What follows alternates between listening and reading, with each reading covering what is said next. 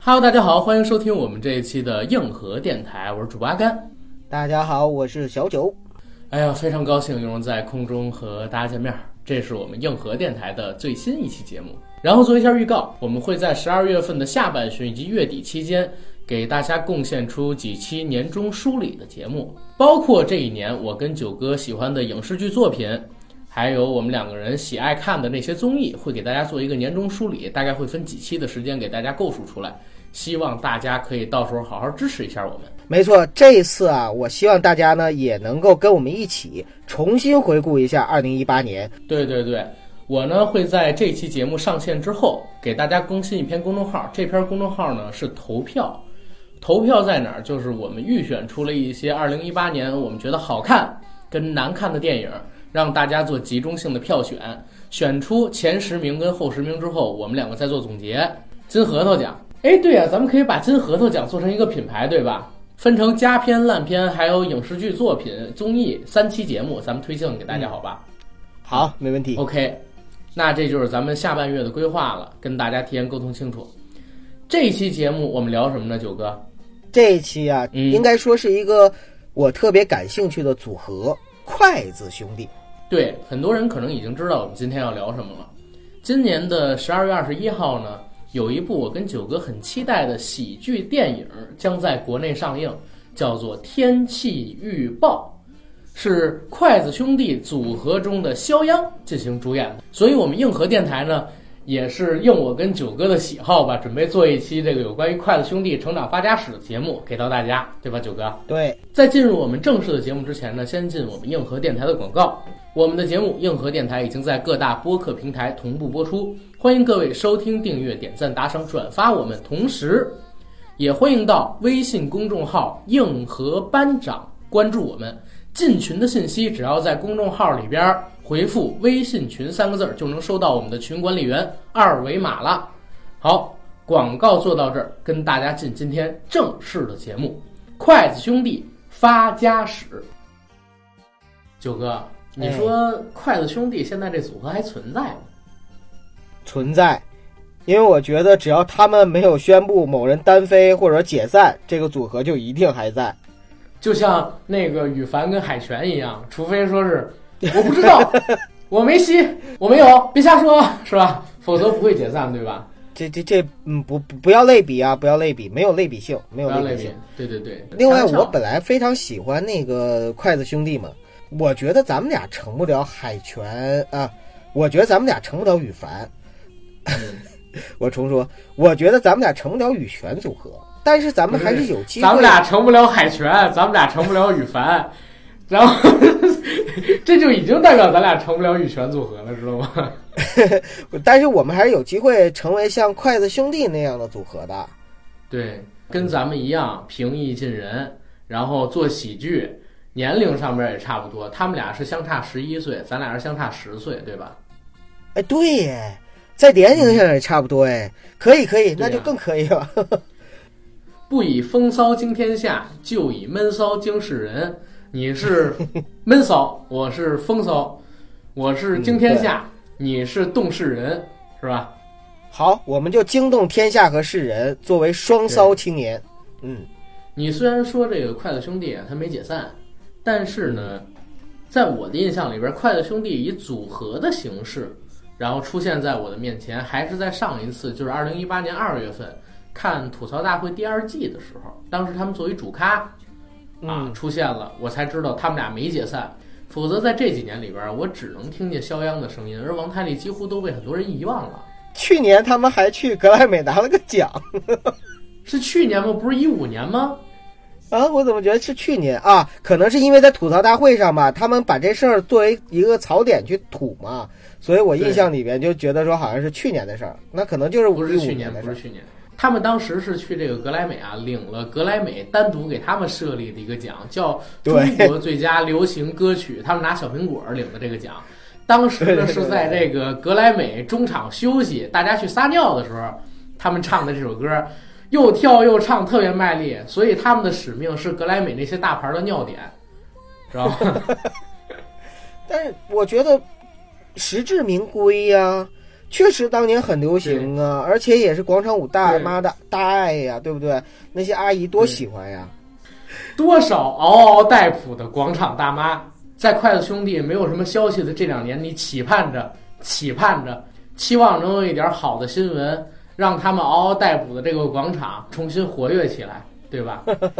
这回行了，他们这个天气预报有首主题曲，大家也可以去听听，也挺欢乐的。也挺欢乐的。你说除了筷子兄弟，现在只剩下凤凰传奇还有大张伟，依然坚守在广场舞上，对吧？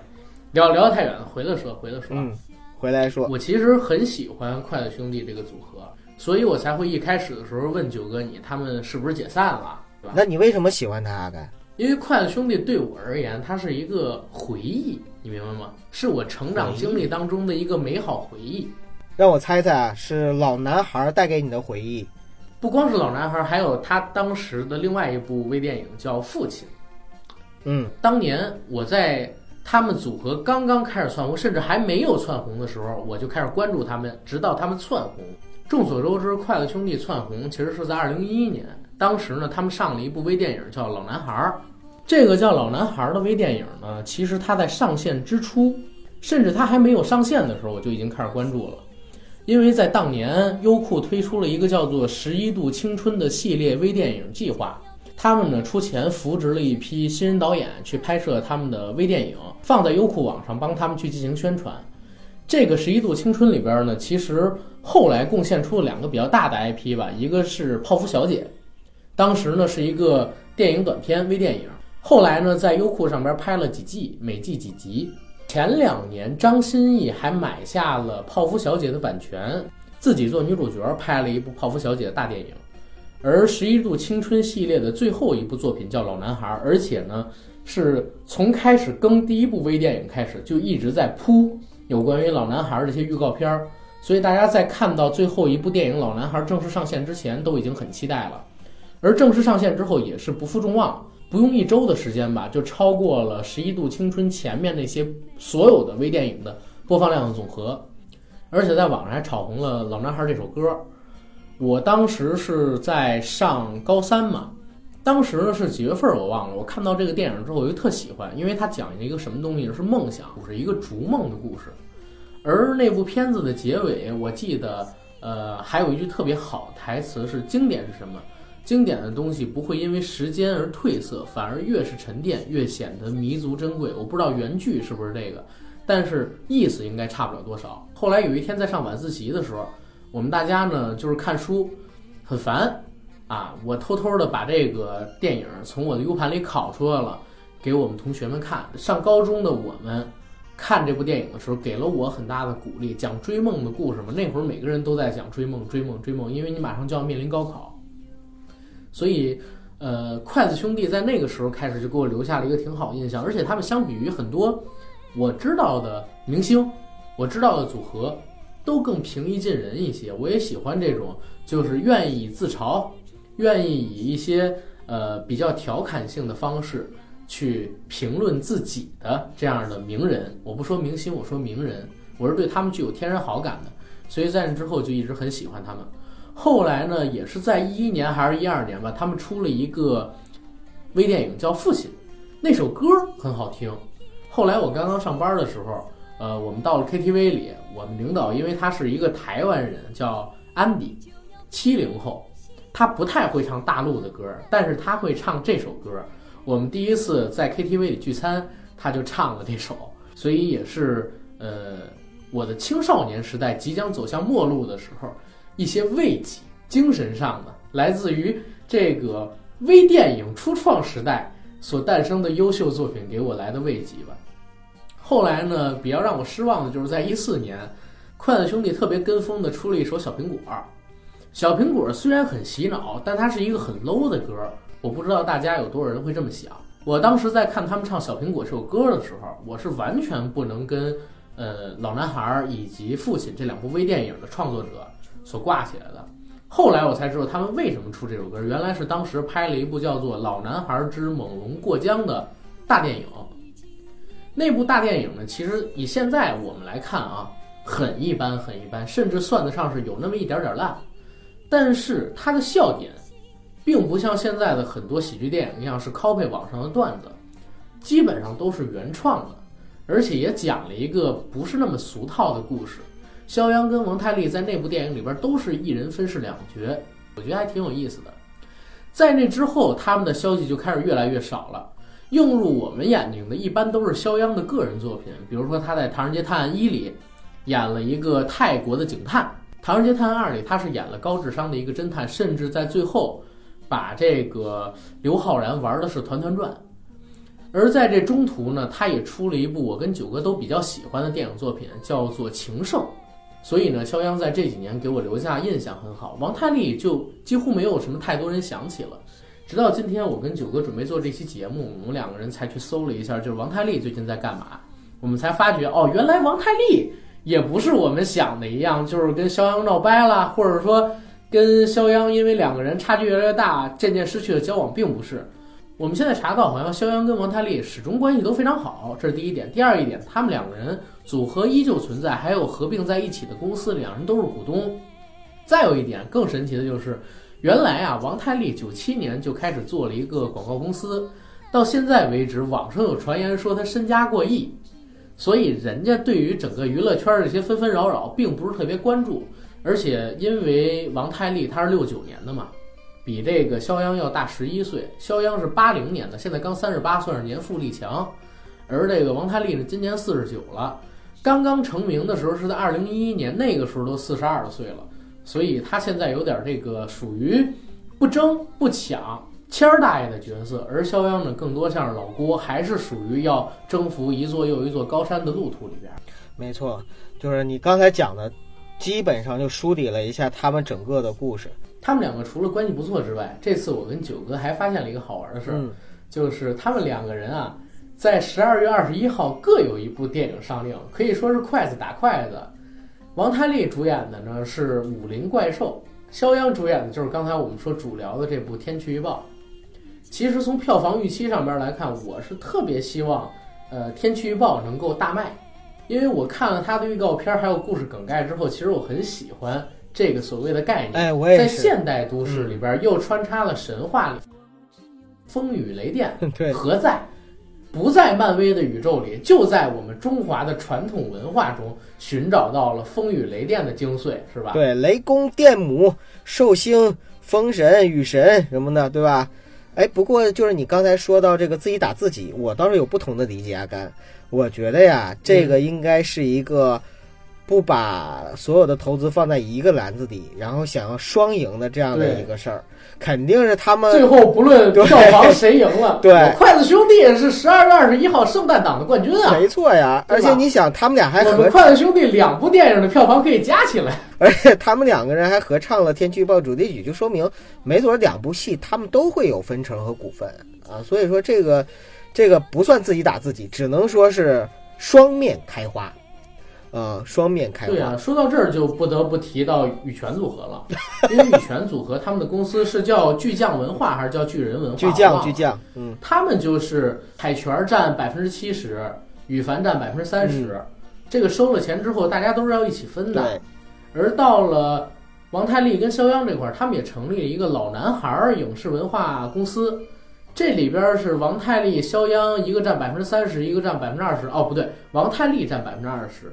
然后里边好像还有王太利的媳妇儿占百分之多少，我忘了。所以两个人既然是经过这个公司去进行团队操作嘛，肯定也会都有收益上的分成。对他们而言，不论是《武林怪兽》票房高，还是《天气预报》票房高，都可以在两部电影下线之后说：“哎，我们筷子兄弟所主演的电影，在今年的圣诞档获得了。”超过最少八分的豆瓣评分，对吧？对，没错。其实也是，你观众看没毛病，没毛病，完全没毛病。呃，以后咱也这么干啊！以后咱也这么干。我觉得两部电影每部四分应该是拿到了，肯定可以理直气壮说，我们拿到豆瓣评分超过八分的电影，我们主演没毛病，没毛病。因为你知道，就是观众可能看的是电影角度不同，你要是资本看的肯定是公司的成长。成长性或者说公司的盈利模式嘛，对吧？所以他看的肯定是这个电影或者说资本运作背后的一些东西。嗯，当然这不是我们今天主聊的，我们今天主聊的还是说从这个电影本身去聊一聊筷子兄弟和他的作品。啊，所以大家呢也不用去关注我们调侃的这这个他背后资本什么乱七八糟东西，人家怎么挣钱是人家的事儿，对不对？只要他能有那个好的作品给我们就好了。怎么帮他们挣钱是咱们的事儿。对对对对，阿甘好久没有在国内看到就是像这样题材的影视作品了，包括电视剧都没有。在你很小的时候，我看过一部香港的电视剧，那部电视剧我特别喜欢，就是，呃叫什么，就是郭晋安和欧阳震华演的《天降财神》，那部戏你知道吗？我知道，你看过吗？我知道，我看过欧阳震华演的，对吧？对对对，我看过好多遍。那个时候我在电电视上只要我是一放我就看多遍。我还记得他们在那个吃火锅打边炉的时候，啊，烧的不是木炭，跟对面一个富豪比烧钱，对吧？然后欧阳震华因为他演的是财神嘛，他钱不断的可以从兜里掏出来。他说烧一千的太小了，对对对，烧三千的，烧三千的火柴够旺吗？掏出了一把，啪啪啪放到里面去。对，那个戏就是是我看过的，就真正的财神在人间最好玩的各种各样的桥段的一个展现。但哎，是我有一部比这还好玩的，哪部你有没有看过一个叫做《运财至勒星》的电影？没有？没看过。就是陈百祥所主演的一部电影，那部电影是九五年的时候上的，女主角呢是亮亮，他们两个在里边演的是什么故事？我感觉啊，你刚才说的那个《天降财神》就是根据这个电影改来的。那部电影讲陈百祥是天上的横财神，他是专门帮别人赢一些横财的，比如说赌马，比如说赌钱，比如说中彩票对，而且呢，在那部电影里边的开头，天庭已经发展到了有红绿灯、开跑车，还有神仙们一起聚众打赌的这样一个，也是比较现代化的一个仙庭吧。横财神呢，为了证明自己是横财神，也需要受到尊重，而且世界上的人喜欢横财，他就来到了香港。来到香港以后，就经历了一系列非常好笑的故事。那是我小的时候非常喜欢的一部喜剧电影，现在我还老拿出来看。你可以去看看，叫《运财至勒星》，哎，那我勒是一个口一个利，因为你说这个题材我很感兴趣，我之前还没看过，那我看应该会挺好玩的。对。然后你刚才提到那点，我就突然真是感觉到，好像这个我们现在所看到的天气预报概念，可能也是从这个电影里边儿，然后所延展出来的。对对对，这其实真的有这种可能性，因为现在很多的华语电影其实也都是受到了过去的老港片儿的一些引导或者说是影响吧。对，像是韩寒前两年导演的那个《乘风破浪》，嗯，很多人都在怀疑他是不是抄袭了陈可辛导演的《新战兄战弟》。当然，韩寒也是在片尾还是在微博上边感谢了陈可辛导演，说他这些电影给了他启发。这个东西我们暂且不表。但是很多的华语影坛现在的电影创作者，其实都是受到老港片影响，甚至说很多现在电影的概念都是从老港片的某些桥段，还有某些主题上边延伸出来的。其实这个我是特别支持的，因为什么？你想啊，老港片它自然有自己的魅力，或者说老电影肯定有它自己的魅力，但是很多老电影真的已经跟时代有一定的隔阂了。很多的年轻人没有在那个时代成长过来的，在看老港片儿不一定能看得下去了。但是里边有好多特别天马行空的 idea 和故事，那些故事对对对，特别好。如果你就把它埋没了，或者说就始终在老港片里面没被发掘出来的话，我觉得是一种极大的浪费。但是如果它旧瓶装新酒，就是旧貌换新颜，把这个故事提炼出来，然后以一个迎合时代的程度把它再重新演绎，我觉得这个是一个特别好的事情。前提不能是抄袭，一定要有版权，或者说是概念的使用那是可以的当然了，，那是一定的，但不能直接是借鉴。对嗯对，而且九哥，你刚才说的有一点，就是我很认同，就是老港片，它过去有很多天马行空的桥段，对是现在的很多电影里边没有。对，我一直在想，这是为什么？就是过去我想老港片里为什么会出现这些桥段，后来呢，我大概有了一个想法，这个只是我个人的见解。说一说，第一是出于成本所限，老港片儿呢，它不能使用大量的特效镜头，嗯，用的很多都是土法特技。你比如说，现在我们回过头去看《鬼打鬼》，对对对，还有林正英系列的电影，其实都是土法特效，比如说什么明矾嗯，比如说什么朱砂，拿这个去做，可能说好莱坞需要用电脑才能做出来的效果。所以很多的电影也是在通过我们所说的，不管是小品样段子堆砌也好，还是像我们所说的一些奇技淫巧、突发特技也好，去制造笑点。包括我刚才说的这个《运财智雷星》里边也是一样的。这是第一个成本所限。第二一个呢，香港的老电影很多情况下在拍摄的时候是没有剧本的。嗯，当年流行一个东西叫做非直载。什么叫非直载呢？这是一个香港的俚语，就是讲导演开拍一部电影的时候，可能说只有一个电影的名字，有一个剧本的概念跟大纲。好，OK，现在找演员过来拍，拍摄的过程当中现场写台词，因为有的时候他们所写的台词不足以串联起这个故事大纲，整个故事九十分钟的节奏，所以需要在其中穿插很多临时性的武打桥段，或者说一些喜剧段子。最明显的就是，嗯，王晶的《精装追女仔》系列，嗯就王晶的很多电影其实都是小品段子堆砌起来的。除了他之外，还有一个非常有名的系列，那就是洪金宝的五福星系列。对，五福星系列，如果你现在回过头去看，几乎一部九十分钟的电影里边，有三四十分钟都是这几个倒霉蛋儿在使各种各样的小段子耍宝，勾女对，啊，然后耍宝，他们在使用各种各样的段逗我们开心。一个是为了把影片的时长凑起来，再有一个就是刚才我说到的，呃，很多的电影在拍摄的时候，因为没有剧本，就是现场想桥段，或者说直接找电视台播出的笑话，就把它改编成了电影里边的故事。所以这是老港片的魅力所在，虽然也构成了它粗制滥造，啊，精品很少，但其中做的比较优秀的，你在国际上其他国家电影里边根本看不到这样杂糅万象的电影。对，就比如说一个僵尸片儿里边儿又有喜剧元素，又有爱情元素、武打元素、恐怖元素等等等等，全部都有，甚至还有科学。就比如说，呃，林正英当时导的那版《音乐僵尸》吧，《音乐僵尸》就是一个尸体被打了针之后，尸变的能力变得更强了，刀枪不入，然后手指头像这个刀尖儿一样，特别锋利。啊，它会有这样的一个情况，但是这是老港片儿。我们再说回这个天气预报，刚才说了那么多，但是天气预报我跟九哥呢还没有讲它的一个剧情梗概。它剧本讲的是啥呢？号称自杀干预大师的心理医生马乐，专靠别人生活的不如意发财。一日，天降寿星砸中了马乐，物吸仙气的马乐被告知世界正在崩溃边缘，只有找其被贬入凡间的风雨雷电四神才能改变一切。于是，众人与凡人一同踏上了一段爆笑、奇幻又紧张刺激的旅程。我们先从他这个剧情梗概里边着手。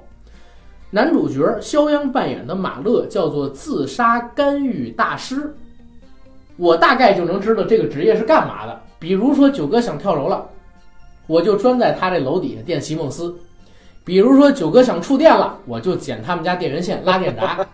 自杀干预大师应该就是干这个工作的。你看预告片儿之后，你觉得在预告片儿里边有哪些地方特别勾你？我觉得这部预告片儿透露出一个地方啊，嗯是特别吸引我的，哪里？就是它的造型设计还有美术。你有没有发现，就是这部片子的色彩非常鲜艳？嗯，对，预告片儿里边出现的一些元素吧，有一点点复古的感觉，居然在我看来，所以可想而知，就是肖央这个人啊还是有一定审美水平的嘞，不是光会唱小苹果。他能选杜鹃当女主角，我觉得就已经把她的品味体现的非常的高级了。哦，那你的意思就是攻击武力怪兽刘伟强的品味比较低级喽？他选的女主角谁呀、我都不知道哎。柳岩啊，另外一种高级，柳另外一种对高，级。另外一种高级九哥，我发现你很会说话哟，现在。啊！你看哪个都是我女神。这个我们暂且不谈，还要还是要注意节目的尺度。我们接着来看这个剧情梗概。嗯一日，天降寿星砸中了马勒，误吸仙气的马勒被告知世界正在崩溃边缘。哎，误吸仙气，哎，这就有意思了。对，误食仙气，它肯定就会有仙人的能力嘛，不是。对吧？首先就是说这个时候可吸仙气，能就会有，嗯，首先就是说误吸仙气这一块儿，好像据说是王王小弟同学跟肖阳同学有一个真正的舌吻。这个不要泄题啊，九哥！我刚想说预告片最后王小利呢，我靠！是吗？你要在好，我只只能只能提前说了，只能提前说了，就是你知道《祖宗十九代》里边，啊就是那部大烂片里边对，王小利当时不是演了一个是神农嘛？我觉得那是《祖宗十九代》里边，我因为陪我妈看的，我妈特喜欢那电影，我觉得那电影特烂。对，但是王小利出现的时候，是我唯一一次笑出来的时候。这部电影我看到预告片里，王小利用老老四老老四这个情景说话的时候，我就已经憋不住了，你知道吗？我本来想把这放到最后的时候当一亮点来说，让你给泄了题了。对，这个东北 F 四里边，我还真是觉得王小利还有赵四是我比较喜欢的。我也是，我也是，我也是最喜欢他们俩。现在因为宋小宝已经被消费了好久好久好久了，我都对宋小宝有那么稍微一点点的，就是呃有点吃不下了，你知道吧？有点吃撑了。但是王小利跟赵四还好，对，因为在这个天气预报有一版预告片里边，还真出现宋小宝了。他是那个天庭的守门的嘛，就门将。哎呀，还是那一套，就是损 死。他是哮天犬，对不对？宋小宝演的是不是哮天犬？不是吧？就是一个天庭因为哮天犬是黑背，所以找了王，所以找了宋小宝来演，对不对？因为哮天犬是黑背，肖央说：“下部戏你来当编剧。这个反而肖央呢是吸了这个仙气之后，肯定就有仙人的能力”了。嗯，这一段呢，我们也可以参考非常经典的啊，就是怂人变神的喜剧《冒牌天神哎，我前两天刚看了一遍》，也。可以参考这个概念。嗯，被告知世界正处在崩溃边缘，只有找齐被贬入凡间的风雨雷电四神，才能改变一切。这个时候我就能想象啊，肖央站在山巅之上喊：“风雨雷电何在？”这个时候突然出现了一个毛脸雷公嘴的和尚，说：“你这个样子是要向全国人民谢罪的。细说不是胡说，改编不是乱编。我走在街上，很多人问我，马乐叔叔，风雨雷电到底有几个女妖精做朋友呀？你这夹带。我对他说，苦练七十二变才能笑对八十一难，是不是？你这夹带私货了。风雨雷电没出来，大哥出来了。我不怕，反正已经发律师函警告咱们，让咱们删节目了嘛，对不对？我不怕，我没说是谁呀、啊，对不对？戏说不是胡说，改编不是乱编，我就一直这么说，对，对不对？世界上有一千个哈姆雷特，但世界上只有一个孙悟空。我从吴承恩二十八岁演到他七十二岁，我太了解他了。开玩笑，洒洒水呀，对不对？OK，是夹带私货了，咱们接下来接着来聊这个剧情啊，剧情梗概。于是众神与凡人一同踏上了一段爆笑、奇幻又紧张刺激的旅程。其实这个可以预见到的，因为我在看这个预告片的时候啊，其实它里边有一些斗法的戏，让我居然想起了就是刚才我提到的《鬼打鬼》。嗯，九哥，你有印象吗？就是那部片子《鬼打鬼》。我有印象啊。对，我觉得肖央一定是老港片儿影迷，而且他这部片子肯定是受到了一些以前的老港片儿、神怪片儿的影响。我在看里边一些斗法场景的时候，我就想，他就是把这个当时的土法特效升级成真正的电脑特效了。对，非常像《鬼打鬼》结尾中发扮演的正义道士跟邪恶道士两个人站在高台上做法的时候那种奇技淫巧的感觉。而且肖央吧，我从情圣里边，还有他，包括他一开始，比如说像老男孩什么的，还有就是那个他参演的这个戏，我真的能够看出肖央他的喜剧天赋来。就是他的喜剧，我不能说有多高级，但是第一绝对不低级。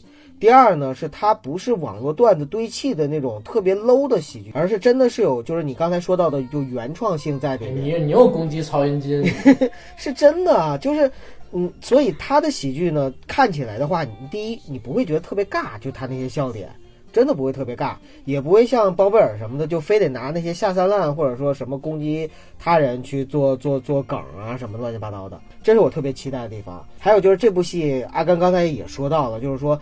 他把很多老港片的那些那些视觉奇观，或者说土法的特效，可能他会呃重塑一下，重塑一下，然后变成了真正的那种 CG 特效。那这种就是中国神话故事的 CG 特效，我就非常期待，就是它能够给我们在大荧幕上展现出来的这种视觉效果。因为我看到的外国神仙太多了，什么雷神呐、什么那个海王啊什么的，这些有超能力的，其实都可以算神仙，对吧？但是但是你说中国的神仙，哎呀，也就是一个孙悟空了啊。当然，这个我说的孙悟空是成成版的孙悟空啊，啊，是大闹天宫里的孙悟空啊。是那个不被认可的孙悟空啊，反正就是那个啊，是那个要向全国人民谢罪的孙悟空是吧？只能说是其中一个要向全国人民谢罪的。对，对对对你看，除了孙悟空之外，那些神仙在大银幕上，就是我们能够看到的，好像还真是从来没有过。哎，但是风雨雷电其实咱们都已经见过了。你 是说在漫威或者是 DC 里边吗？对，你看啊，控水的、管雷的、管电的 管风的嗯都已经有了。这个时候为什么我们非得说孙悟空呢？因为孙悟空经常挂在嘴边一句话就是“风雨雷电何在没事儿就找找土地公，没事儿就求拜拜”。救这片子不会像这个大闹天竺一样，最后搞出了一个神奇的彩蛋，让那个呃一万个人心里只有一个的孙悟空出现了。绝对不会。要有的话，我回头我就写个文章去骂他。要有我不看了，要有我不看了。你你怎么知道呢？你你你不会第一时间吗？我肯定第一时间去看。但是如果我发现的话，我会怒摔爆米花底场。一个国家没有自己的文化是可悲的，一个国家有了自己的文化不去弘扬是可耻的。嗯一个国家有了自己的文化不去弘扬，反而还恶搞它，那是可笑的。那我们应该批判性的去看这部《天气预报》了。不是，如果这部天气预报里边出现了那个一万个人心中只有一个的孙悟空，我们就应该批判他。如果没有，我认为这不是戏说，也不是胡说，这就是一个正经的电影而已。啊，对，筷子兄弟的作品，我是很期待的。或者说从情圣开始吧，我对肖央，呃，无论是从评价上还是从那个好感度上面，真的是在与时俱进、与日俱增。我有时候在想哈，嗯未来能够接喜剧之王班儿的人，呃，你别捧杀人家了，真的。你像沈腾、呃徐峥、黄渤，这都是我特别看好的。现在我再加上一个肖央，啊，凑四个，啊，我我是这么觉得啊，就是华语影坛里边能称得上喜剧之王的，其实我认为只有一个周星驰。嗯之前的许冠文老师虽然也拍出了很牛逼、很牛逼的作品，包括香港影史上应该最被推崇的喜剧《半斤八两》是他拍出来的，但是我我呢认为他很伟大，但他并不是喜剧之王。冷面笑匠，周星驰是我认为的唯一一个，而到了呃整个华语影坛的重心转到了大陆之后，出现的比较优秀的，就是能有自己风格的喜剧演员，我看到的有几个，分别是徐峥嗯，啊、然后黄渤，我说的电影演员啊，我说的是电影演员啊，徐峥，然后黄渤，以及我们现在所提到的，你猜猜是谁？沈腾，呃，沈腾，对，其实只有他们仨，肖央还没有到他们这个水平，对，沈腾还在路上，因为沈腾目前的话还没有自己导过一部戏，他只是出演了几部电影而已，他导过话剧，但是他没有导过真正的电影。这个我也期待他未来自己导一个哎，电影，我也挺期待的。他能不能延续他的喜剧风格对。肖央的话，在我看来，离前边那几位还是有那么一点点远。徐峥就是他自己啊，经常扮演一些中年男人。从最开始，我认为他喜剧风格开始成熟的《人在囧途》嗯第一部对，啊，就开始延续这个戏路，一直塑造的很成功。而黄渤呢，他是一个百变的演员，他也不能叫喜剧之王的传承人。黄渤他是在泰囧里边，其实使用了一种在我看来啊，呃，我接触到的喜剧演员里边，没有人使用过的一种喜剧的表演方法。因为喜剧演员一般都是调侃，或者说是卖丑，或者说是或者说是用一些其他的方式来使周围人笑，很少有像黄渤在泰囧里边那样自作聪明，然后很精明的让人笑的那种，对对对对对但是又不尴尬。对，没错，对，而沈腾呢，他就是真的有多年的话剧的底子，他的细微的这个面部表情其实是让你笑的地方，就是特别无辜的一张脸，但是呢，却干着特别下三滥的事儿。这是我对沈腾的风格的一个阐述。你就比如说，像是《羞羞的铁拳》里边那个卷帘门的副掌门嘛，对，他瞪大了眼睛，很无辜的样子，但是干那个下三滥的事儿就让你很难受，对吧？而且在最近的那个《西红柿首富》那破那不是啊，而且在最近的《西红柿首富》这电影里边也是一样的，他经常用特别无辜的表情看着夏竹说：“哦，那你一定要好好干哦。”你就觉得他特别贱，他这一点确实是就像我说的一样，特别无辜的表情，干着特别下三滥的事儿，这是他的喜剧演风格。但是肖央这个东西可能是，呃，还在路上，还在路上，离他们还远一些。更何况离周星驰先生，周星驰先生可是唯一一个电影刚刚杀青，自己没发任何海报，由周星驰的粉丝发了一个周星驰自己做导演椅上的背影，下书。周星驰导演作品杀青，大年初一见，就能在网上引起轩然大波的人，我至今都记得《西游降魔篇》二零一三年上映之前只放了一款预告片儿，就是一个手掌扑下去，这个手掌扑下去之后写着周星驰导演作品，王者一出全无敌，没有别的内容，然后卖了十二个亿。除了他，没有任何一个人有这票房号召力，所以他们离他还是稍微远星爷，因为他真的已经封神了嘛。我觉得真的他是他是真正的就是活着就已经封神的一位一位艺艺术家吧，或者说影人。对呀，他随便拍一拍就拍一部，在我看来，就是跟他以前的那些电影完全比不了的《美人鱼》，都卖三十多个亿，你哪说理去？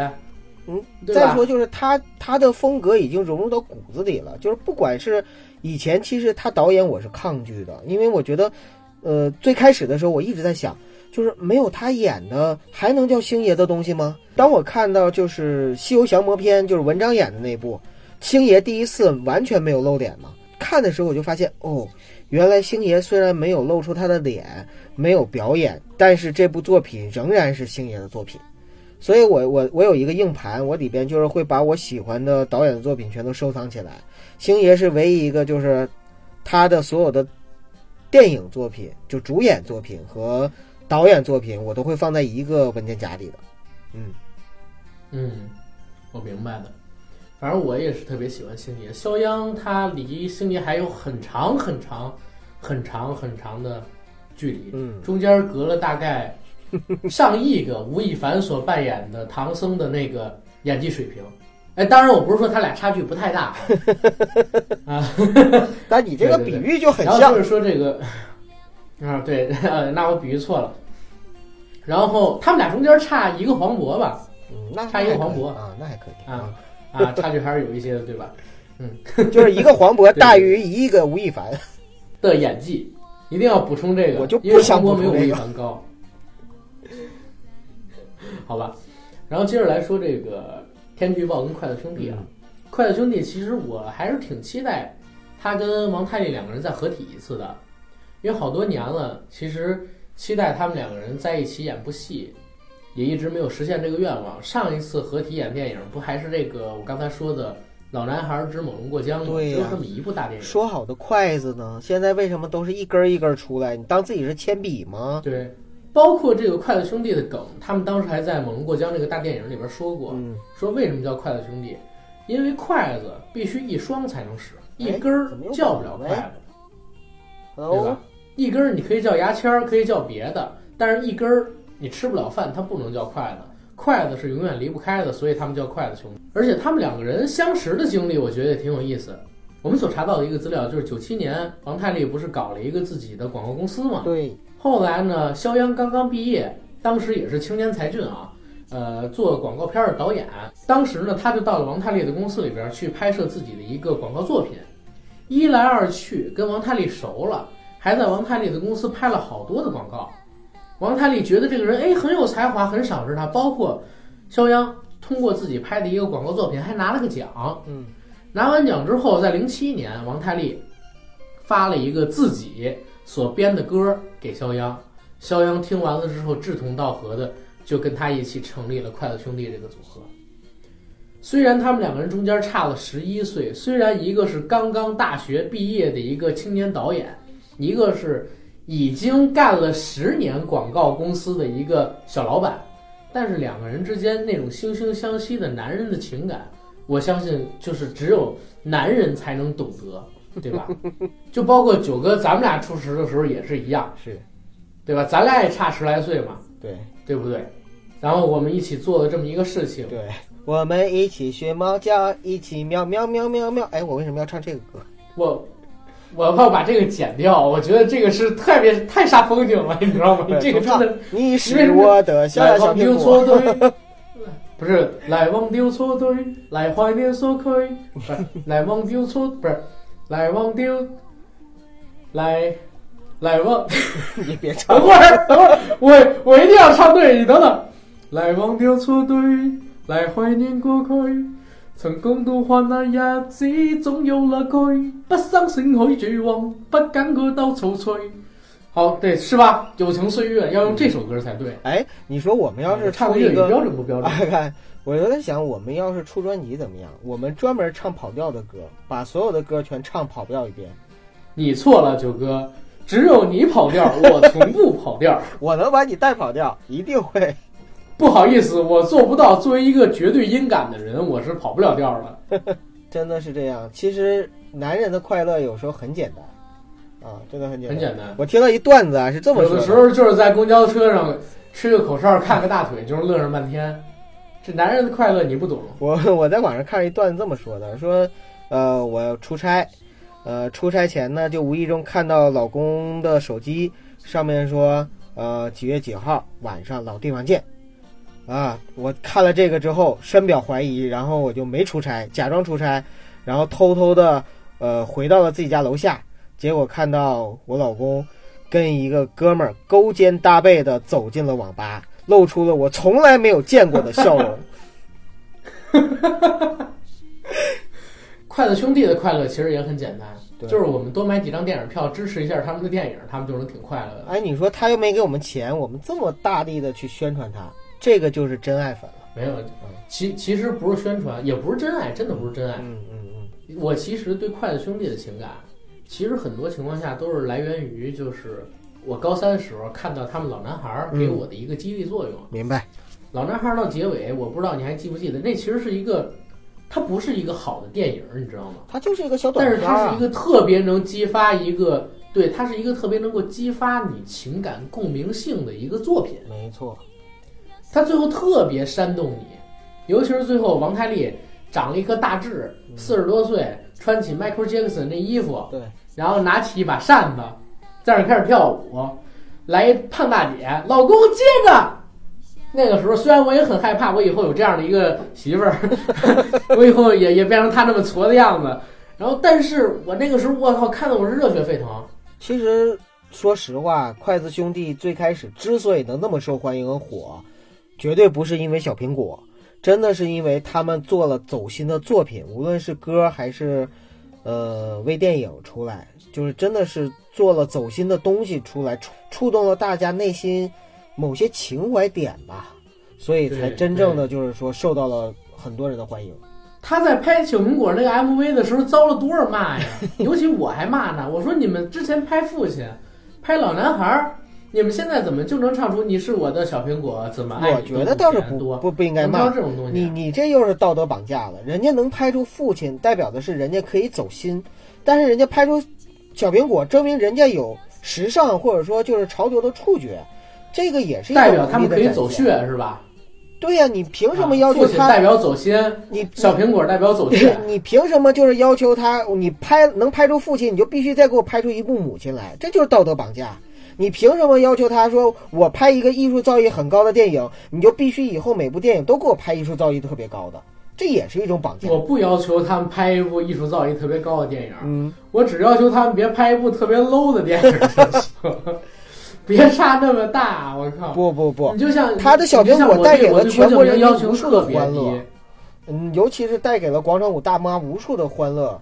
我觉得这是他對是貢還帶給我獻社會、媽挺多的歡社樂，是吧對社會主义和谐社会所做的贡献。我我真的是真心这么想，我不是在讽刺他，我真的是真心的这么想的。小苹果也是值得肯定的东西，我是很喜欢。嗯，是，所以后来嘛，还是说想一想，我又接受了他们对小苹果的这个出现，因为我也看到他们要做这个电影，他们做小苹果主要就是为了宣传电影嘛，我知道，我知道，对不对？嗯沒有小苹果，猛龙过江》就那电影，呃，《老男孩之猛龙过江》那部电影能卖过亿？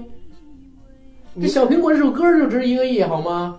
确实啊，你要你要是让肖央和王太利就筷子兄弟去收版权的话，那小苹果在全国的版权费得有多少？如果中国人肯给的话啊，因为你想，无论是在单位的商业场合、商演场合，在这个就是各种，比如说中国特有的一些文化娱乐活动，包括什么那个团建呐、什么那个就是各种晚会呀、什么的这这些活动上，还有就我刚才说到的广场舞啊，然后这个大街小巷，这个为了招揽客人进来放歌啊等等，所有的场合，你在哪儿你都能听到小苹果，还能看到很多人跳小苹果，对不对？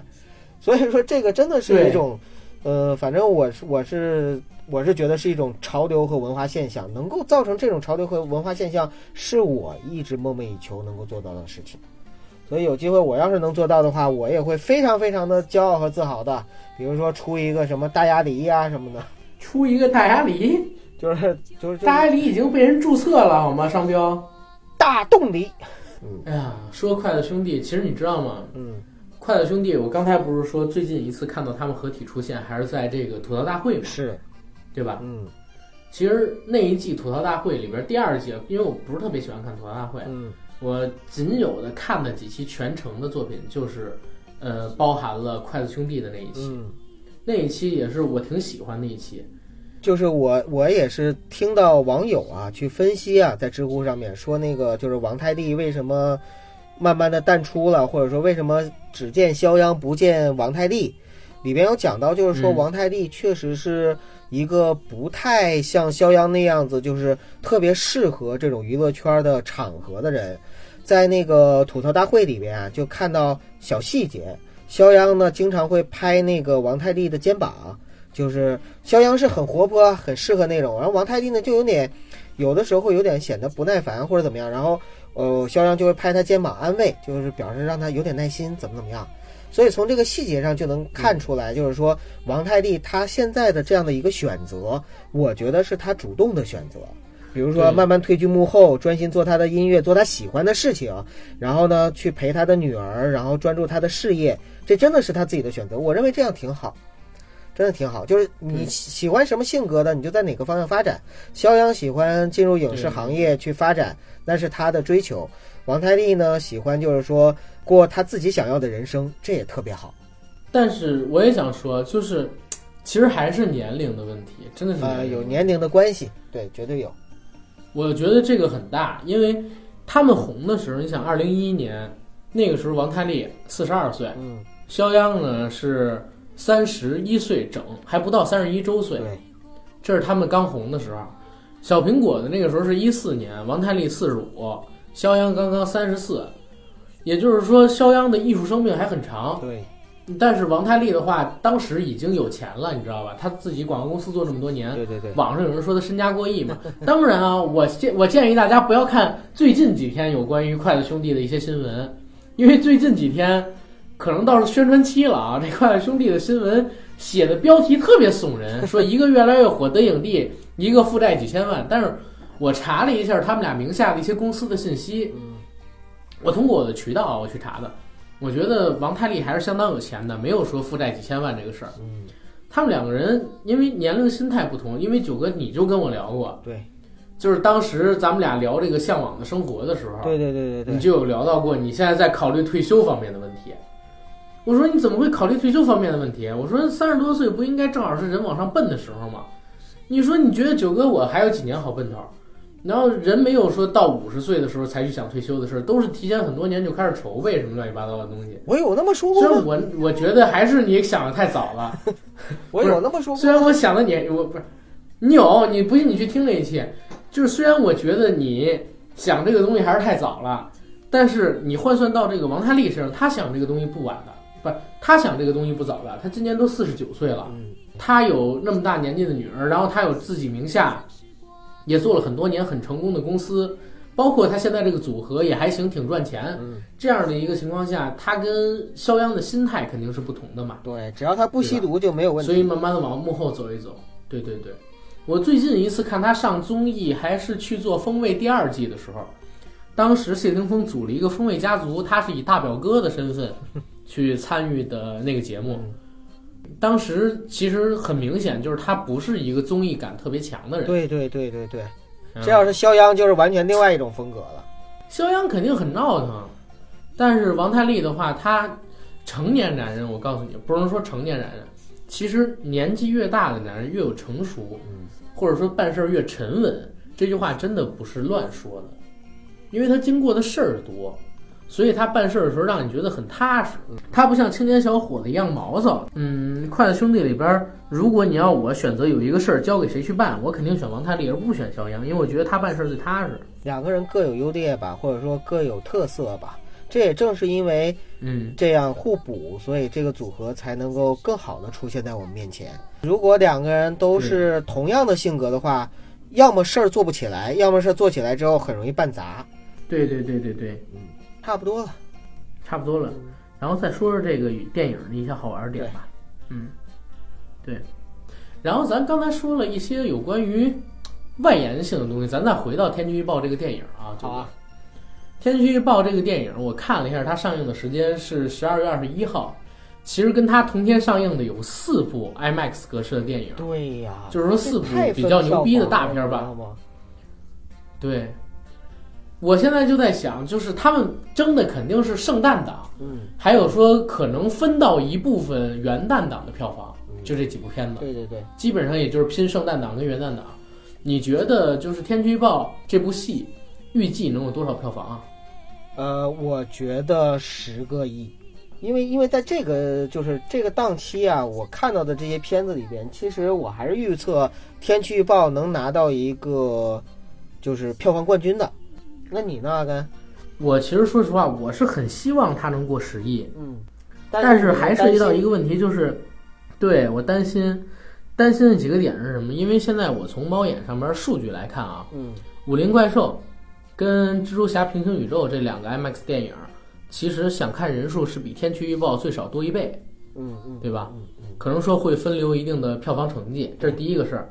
第二个事儿呢，就是十二月三十一号有一个很多文艺青年年度最期待的电影要上，我都已经提前买好票了，跟我女朋友。地球最后的夜叫晚《地球最后的夜晚》，对，那个片子我是完全没想到，除了咱们这种人之外，还有人关注，你知道吗？我一直以为这会是一个比较小众的电影，嗯，后来我发现，我操，怎么想看的人那么多，十几万人想看？汤唯的票房号召力没有那么强吧？我天哪！这主要是我觉得可能是他这个点儿才特别好，这名儿大家一看，哎，我跨年看什么？